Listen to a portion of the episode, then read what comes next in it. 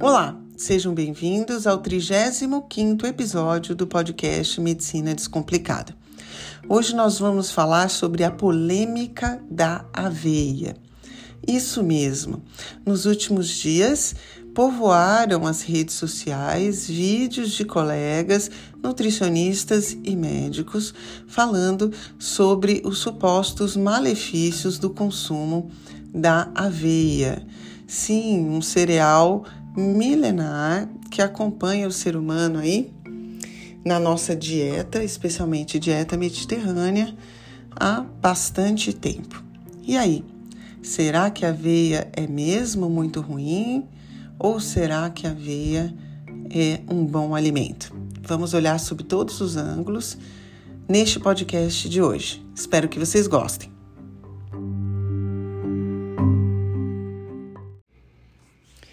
Bem, hoje nós vamos falar sobre a aveia, né? um cereal usado há muito tempo como fonte nutricional pelo ser humano.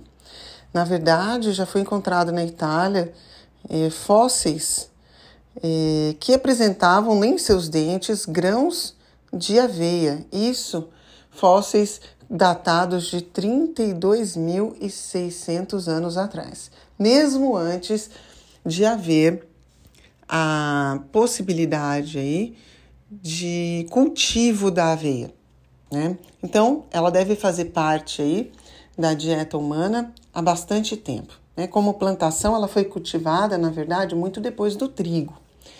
E essa semana, aí, nos últimos dias, nós recebemos, desculpe, é, muitos colegas se posicionando é, contra o consumo de aveia, trazendo alguns pontos aí de que a aveia poderia ser prejudicial à saúde. O primeiro ponto levantado pelos colegas foi a presença dos antinutrientes na aveia. E a aveia, como outros grãos e outros vegetais, possui realmente vários antinutrientes. Os antinutrientes são substâncias produzidas pelos vegetais com o objetivo de causar desconforto em quem os consome, né, os animais que consomem. Isso é uma forma da planta se defender para que ela não seja, obviamente, extinguida, né? Porque para que os animais, ao comerem e se sentirem mal, não voltem a comer a planta. Então, como se fosse uma forma de defesa. No caso da aveia, como outros eh, alimentos, ela tem alguns antinutrientes bem conhecidos, como o ácido fítico, que inclusive o ácido fítico da aveia também traz benefícios, por exemplo, na indústria cosmética, mas na verdade, no caso do consumo da aveia, o ácido fítico, ele é uma substância que acaba quelando minerais como ferro e zinco, o que pode ser um grande problema para quem consome grandes quantidades de aveia. Ou, por exemplo, quem consome não só aveia, mas em conjunto com a aveia, muitos outros vegetais e muitos outros grãos, como os pacientes ou, ou as pessoas que são veganas, né? E nesses casos, há uma sobreposição de ácido fítico de vários alimentos concomitantes. Mas eh, nós temos ainda outros antinutrientes, como as lectinas, os taninos e os inibidores da atividade da protease amilase, que são as enzimas que digerem esse alimento. Então, realmente, a aveia contém essas substâncias. E, mas a gente, dependendo de como a gente consome a aveia, a gente pode reduzir a presença dos antinutrientes.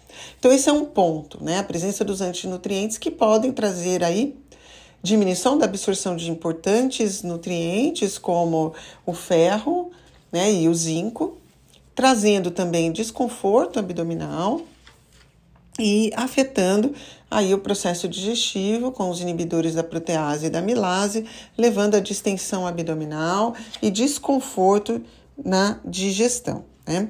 Esse é o primeiro ponto. O segundo ponto é a presença de uma prolamina, que é um, uma proteína, que se chama avenina. A avenina, ela seria correspondente, mais ou menos, ao, à gliadina do glúten do trigo. Então, a avenina está na aveia, a gliadina no trigo, mas é, também na cevada e no centeio. E essa avenina, é, ela teria então uma digestão mais difícil, assim como acontece com a gliadina né, do glúten. Ela só que, na verdade, a gente tem muito estudo e muito estudo mesmo. Eu vou mostrar alguns artigos que vão, vão estar no nosso canal do Telegram. É, enquanto o glúten ele corresponde de 30 a 50% das proteínas presentes no trigo, na cevada e no centeio, a avenida ela, ela corresponde a apenas de 5 a 8% das proteínas da aveia. Então, ela é muito menos prevalente na aveia do que o glúten é nos, nos alimentos que contêm glúten. É, normalmente, a avenina ela é, ela é, bem tolerada pelos celíacos, é, principalmente porque é, o conteúdo dela é menor do que o glúten. É, outra questão que a gente tem muito estudo mostrando que há realmente uma possibilidade de é, reatividade à avenina pelos pacientes que têm doença celíaca, mas essa porcentagem é pequena, em torno somente de 5% dos pacientes que têm doença celíaca também reagem à avenina. Entretanto, né, vários estudos não encontraram quando submetidos os pacientes celíacos à presença de aveia não contaminada por glúten, que esse é um outro processo que a gente vai falar logo mais, não houve aumento de transglutaminase, não houve aumento de gliadina, nem, nem aumento dos anticorpos anti-gliadina, tá? Nos pacientes celíacos que tinham uma dieta realmente gluten-free e que consumiam a aveia gluten-free. É, mas a verdade é que se eu tenho um paciente celíaco que ainda é instável, eu evitaria o consumo da avenina também. Principalmente porque esse paciente que é celíaco e ainda está instável tem um aumento de permeabilidade intestinal. Então há um aumento da possibilidade dele começar a reagir também à avenina. Então esse é um ponto, né, para não induzir a resposta imunológica à avenina. Então, se o paciente é celíaco e está instável, é de bom, de bom grado que ele evite o consumo de aveia, mesmo a aveia não contaminada por trigo. Porque esse é o terceiro ponto que eu quero levantar para vocês. Por que, que alguns pacientes pioram da doença celíaca após o consumo da aveia? Se muitas vezes eles não reagem, né? O mais comum é a contaminação da aveia pelo glúten ou pelo trigo, no armazenamento dessa aveia e no transporte. Para evitar isso, hoje a gente tem várias marcas que eh, têm todos os cuidados, tanto na, na, no cultivo quanto no transporte, no manejo da aveia, para evitar o contato da aveia com o trigo. Então, a gente tem no mercado hoje várias aveias que são gluten free, certificadas como gluten free. Outro problema que pode acontecer é o conteúdo de fibras na aveia, que a aveia é um, um cereal muito rico em fibras e essas fibras podem fermentar em algumas pessoas. É, só que quando a gente fala, por exemplo, na dieta baixa em FODMAPs, que é aquele acrônimo para as fibras fermentáveis, a aveia entra como um alimento baixo em FODMAPs. Então, para a maioria das pessoas, não haveria problema no consumo da aveia por conta das fibras, tá? Desde que, obviamente, não se exagere no consumo. Cada 100 gramas de aveia tem 16,9 gramas de proteínas, 66 gramas de carboidrato, 10,6 gramas de fibras e 6,9 gramas de gordura. Ainda na aveia, por parte deste carboidrato, que a gente colocou aí 66 gramas de carboidrato em 100 gramas de aveia, nós temos 7% de um carboidrato que é rapidamente absorvido. Então, esse 7% aí, o que daria menos de 6 gramas de carboidrato que pode elevar a glicemia. Então, pacientes diabéticos têm que tomar cuidado no volume de aveia que consome. tá? Mas o que é muito interessante, 25% do carboidrato da aveia está na forma do chamado amido resistente, que é um amido muito interessante para a microbiota. Ele se chama amido resistente justamente porque ele resiste ao processo digestivo humano e chega aos cólons, que é o intestino grosso, para ser digerido pela microbiota. Então, ele serve como um excelente pré-biótico. Além disso, aos 10,6 gramas de fibras da aveia, ela é, é, mais proeminente as fibras solúveis que outros grãos é, normais. E essas fibras solúveis são compostas em grande parte pelas beta-glucanas, que aqui a gente começa a colocar o que a gente chama aí de benefícios do consumo da aveia. A beta-glucana é uma fibra solúvel que forma um gel que traz saciedade para quem consome aveia. Além disso, a beta-glucana ela tem um efeito de aumentar os ácidos graxos de cadeia curta e de, dentre eles também o butirato, o que funciona como excelente estímulo imunológico e anti-inflamatório. Então, as beta-glucanas são substâncias que, inclusive, eu cito no meu segundo livro, Imunidade, Intestinos e Covid-19, como um, um, excelente estimulante do sistema imunológico de forma sintonizada, não exacerbada, né? Então, a beta-glucana da aveia é muito interessante no seu consumo para a saúde digestiva e saúde imunológica. Além disso, a aveia ela é rica em magnésio, em tocotrienóis, que são derivados aí da vitamina E, e os flavonoides. E a gente tem uma substância, um conjunto de substâncias na aveia que não existe em nenhum outro grão, que a gente chama de avenantramida.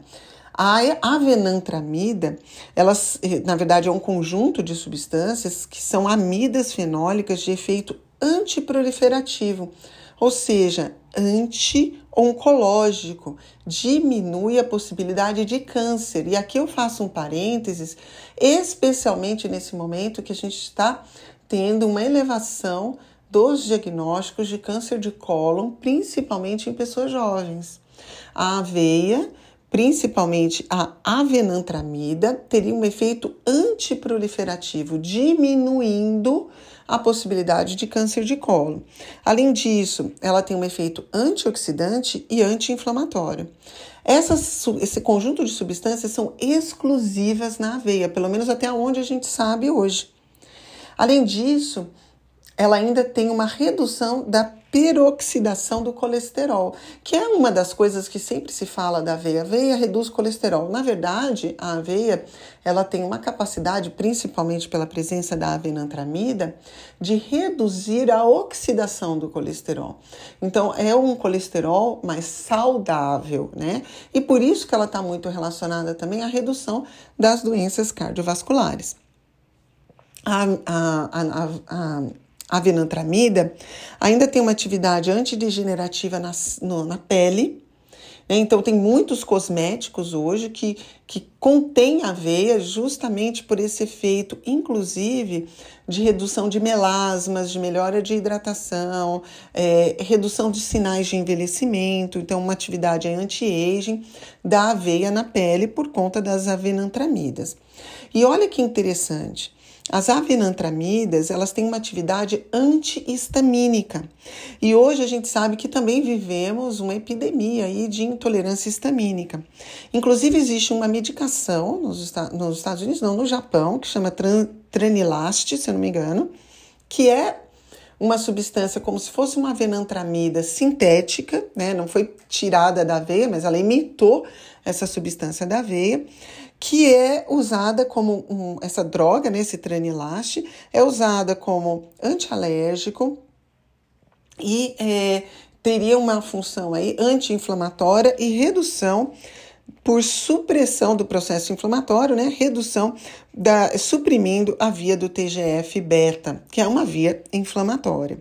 Já aqui no Brasil, a gente já tem um fitoterápico que se chama Neuravena, e inclusive existe um artigo de 2017 que eu também vou compartilhar, mostrando efeitos positivos dessa substância que vem da aveia para aumentar a função cognitiva, aumentar a dopamina, por se redu é, reduzir a atividade da MAL, da enzima que degrada a dopamina, então melhora o humor, melhora o fluxo sanguíneo cerebral, então seria interessante para funções cognitivas, para provas, para questões que precisassem aí de memória e cognição. Mas óbvio que a gente tem que colocar o pé no chão, né? Nada é para todo mundo. A aveia colocada diante de uma dieta anti-inflamatória, uma dieta com características de, da dieta mediterrânea, ela pode sim trazer mais benefícios do que malefícios à saúde. Claro que a quantidade importa, principalmente se o paciente é diabético, porque ela é uma importante fonte de carboidrato. E mais, obviamente, nós temos aí 25% desse carboidrato na forma de amido resistente, que também, com o consumo a longo prazo, pode trazer benefícios para a microbiota e também para o diabetes, né? Então, é, eu acredito que a gente tem muitos outros é, produtos alimentícios para serem restringidos do que a gente perseguir a aveia como vilão, mesmo porque é muito difícil a gente consumir aveia demais, justamente pelo conteúdo de fibras da aveia. E aí a pessoa se sente mal antes de exagerar no consumo. Claro, para reduzir a presença daqueles antinutrientes que nós comentamos, é importante ter alguns cuidados no consumo da aveia. Em primeiro lugar, sempre escolher uma, uma aveia sem glúten. Já existem várias no mercado principalmente se você tem sensibilidade já conhecida ao, ao, glúten, ou, obviamente, nesses casos nem é opção, os pacientes que são celíacos. Dá preferência sempre para a aveia orgânica e deixar a aveia de molho, que, como eu ensino também no meu livro, no segundo livro, o deixar de molho reduz a presença dos, dos antinutrientes, tá? Então, melhora o potencial de digestibilidade e melhora esses fatores aí que quelam minerais e tudo mais, tá?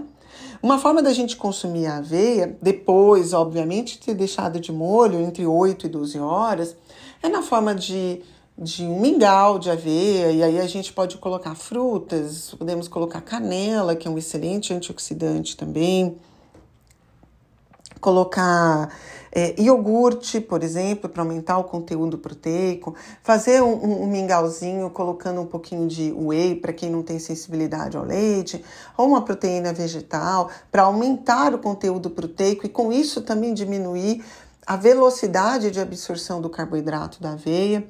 Colocar junto, por exemplo, uma manteiga de alguma eh, noz, né? Então, uma manteiga de amendoim, para quem não é sensível, de, de avelã, de amêndoa, de macadâmia, de qualquer outra eh, nuts, né? Porque isso pode também reduzir a velocidade de absorção desse carboidrato.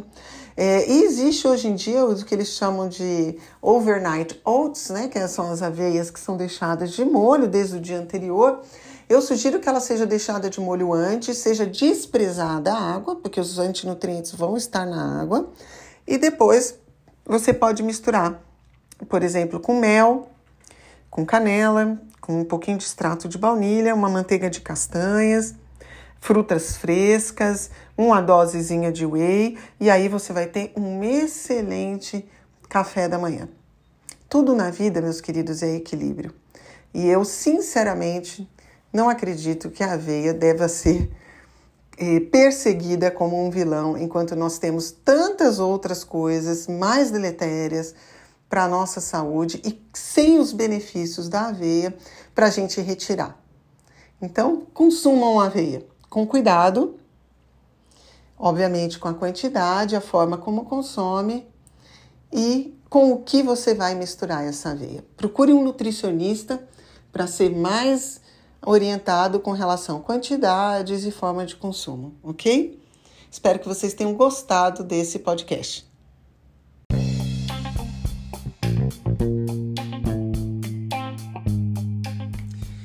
E aí, você consome aveia? Estava com medo de consumir aveia por conta de todas as notícias que vinham sobre ela?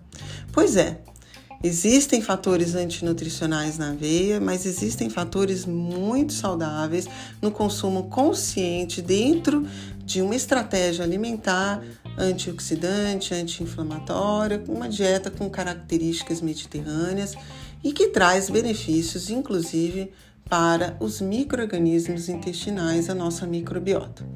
Se você estava preocupado com o consumo de aveia, relaxa um pouquinho, mas tenha consciência. Espero que vocês tenham gostado desse episódio e eu gostaria de pedir para vocês mais uma vez compartilhem esse episódio, deixem ali uma revisão para gente no iTunes, no Spotify, porque sendo relevante, as plataformas entregam para mais pessoas. Um abraço para vocês, fiquem com Deus.